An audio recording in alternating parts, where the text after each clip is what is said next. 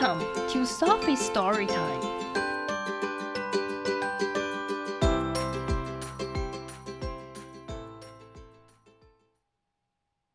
Today's story is My Dad by Anthony Browne. He's all right, my dad. My dad isn't afraid of anything. Even the big bad wolf. He can jump right over the moon and walk on the tightrope without falling off. He can wrestle with giants or win the father's race on sports day easily. He's all right, my dad. My dad can eat like a horse.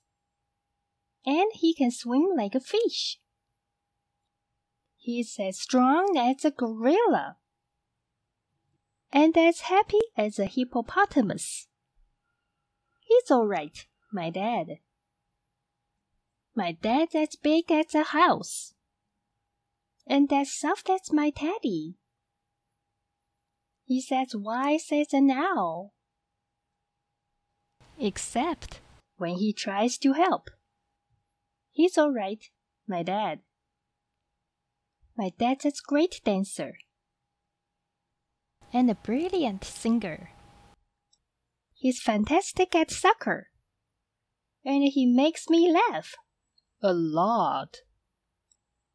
I love my dad, and you know what?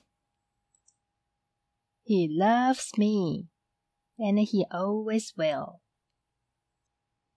The end.